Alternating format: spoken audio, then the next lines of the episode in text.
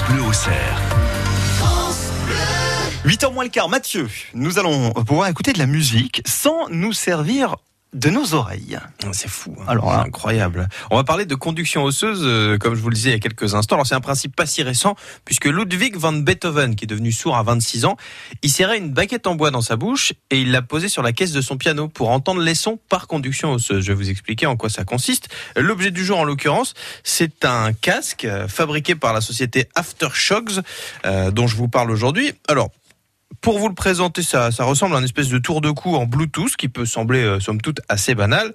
Sauf que la différence, c'est que vous allez écouter de la musique, mais il n'y a pas d'écouteurs. Vous allez rien insérer dans le conduit auditif puisque les transducteurs, les extrémités qui vont lancer la conduction osseuse, en fait, elles se posent sur les tempes. Ça fait une espèce de de ouais, de tour de cou, comme oui, comme si ça. vous avez des lunettes. Ça fait le tour derrière et ça vient se poser sur vos oreilles. Alors le mot transducteur, il a ici toute son importance. Un transducteur, qu'est-ce que c'est? C'est un dispositif qui va transformer un signal physique en un autre.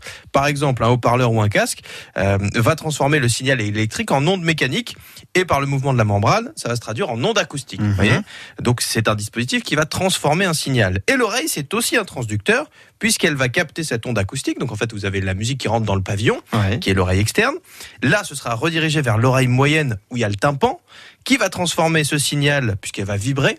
Vous voyez Et donc, ce signal va être transmis par les os pour atteindre la cochlée, c'est l'oreille interne. Et là, ce signal va être transformé en une impulsion électro neuroélectrique. C'est transmis au cerveau. C'est comme ça que vous entendez de Ok. la musique.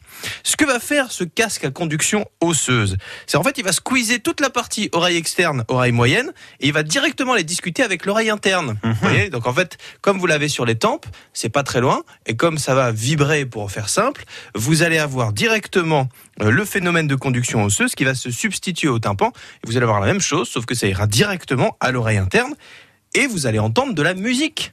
Ça va fonctionner pareil. Fort, ça. Il y a plusieurs points forts à ce système. Le premier, c'est que vous allez pouvoir écouter, téléphoner et autres.